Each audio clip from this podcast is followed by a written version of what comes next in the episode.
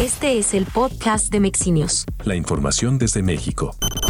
El diputado del PAN en el Congreso Capitalino, Aníbal Cañez Morales, presentó una legislación encaminada a la profesionalización y el mejoramiento de las condiciones laborales de los cuerpos de seguridad ciudadana, con la finalidad de disminuir los índices delictivos tan delicados que vive la capital.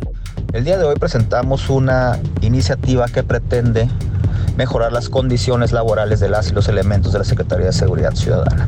De igual forma, pretendemos fortalecer el marco de desarrollo policial de la Policía Capitalina. Esto buscando un mejoramiento en las condiciones para lograr una igualdad sustantiva y las acciones afirmativas correspondientes para el desarrollo de políticas públicas que permita la prevención social de violencias y del delito.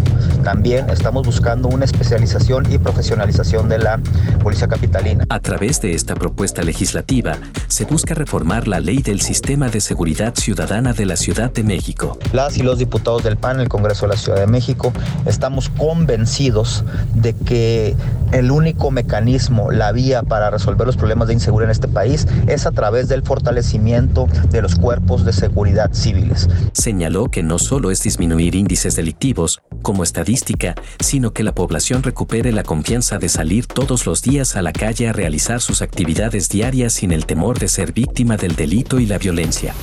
Más información en mexinews.com.